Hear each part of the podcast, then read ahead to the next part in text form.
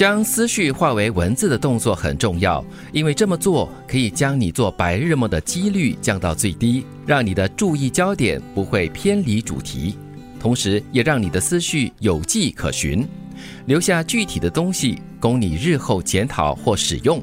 嗯，我就想起了前段日子跟潘越云的一段对话嘛，他就说他是一个喜欢文字的人，他也是一个喜欢写字的人，写下来好。对，所以在他身上啊，都一直带着一本记事簿。嗯，可能对一些人来说，哈，这个年代了还记事簿，但是有些人就是喜欢通过写，正如刚才你所提的嘛，你写。其实它就是把这个零碎的一些片段哈，把它整合起来。我觉得它好像就是画成一份地图一样。当你写下来了之后呢，你可以再去咀嚼你的思绪，嗯，就是你到底怎么想的，然后。怎么样继续的去开展？是是是，因为你把你的思绪化成文字了嘛，有记载，所以呢就有迹可循了。我很喜欢的就是这一句了，就是可以帮你哈把这个做白日梦的几率降到最低，因为你写下来的过程就是实体的东西了。嘛，你看得到了，OK 就会提醒你说啊这个东西你还没有做，呃这个东西你没有做好，这样子。也会把你拉回主题，因为我们的思维很多时候是跳跃式的啊，很容易偏离。对，所以这个时候你把它写下来的话，同时又在看的话，你就会。知道你的这个重点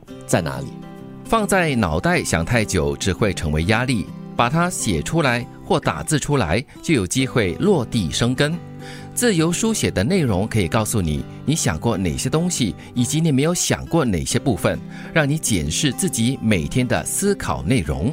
又想到了当年我们在中学的时候，就是老师会给我们一些作业嘛，就是 OK，你要写一个周记这样子，一个礼拜就写一次就够了。对。但是我从小学的时候就开始有写日记的习惯，它会记录你成长的一个足迹。所以有的时候我其实蛮感恩若干年前开始写专栏，因为有一个目标，嗯，让你每周呢就是把一些东西写下来，哎，你你的那个思绪是不一样的。然后很久以后你再回去看，哎，我当时是这样的心情，我当时是这样的感受，是，哎，真是嘞，你说到。要写专栏，去年底不是去了越南一一趟嘛，就觉得说啊好玩好玩，然后拍了很多的照片，但是脑子里面是一片凌乱的。后来为 为了写好日志啊，姓名的 要交稿，所以我真的让自己坐下来去整理，然后在这么多的活动当中要找出一个重点来写。那你边写你会边想，然后就会更加的深刻。对，就是书写真的是一个很好的一个生活的记载，帮你整理思绪。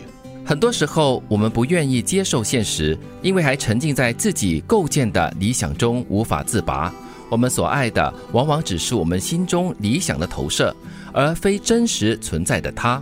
直到最终清醒过来，才会发现我们从未真正契合。说的不只是所谓的爱情啦，也包括了友情，嗯啊，还有各种的感情啦。人的想象力啊，是超乎你的想象的。嗯，所以有的时候我们把很多东西想得太完美了啊。而且我讲的完美，不是说它是十全十美的完美，而是按照你心里所思所想，你觉得它应该是这个颜色，应该是这个方向，应该是这样的构图。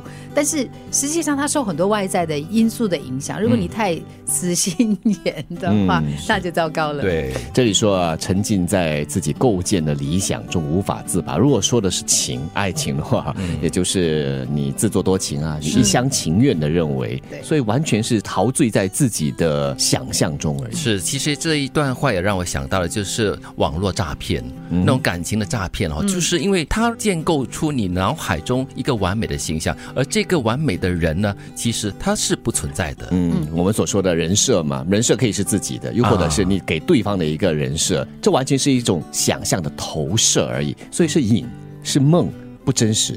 将思绪化为文字的动作很重要，因为这么做可以将你做白日梦的几率降到最低，让你的注意焦点不会偏离主题，同时也让你的思绪有迹可循，留下具体的东西供你日后检讨或使用。放在脑袋想太久只会成为压力，把它写出来、打字出来，就有机会落地生根。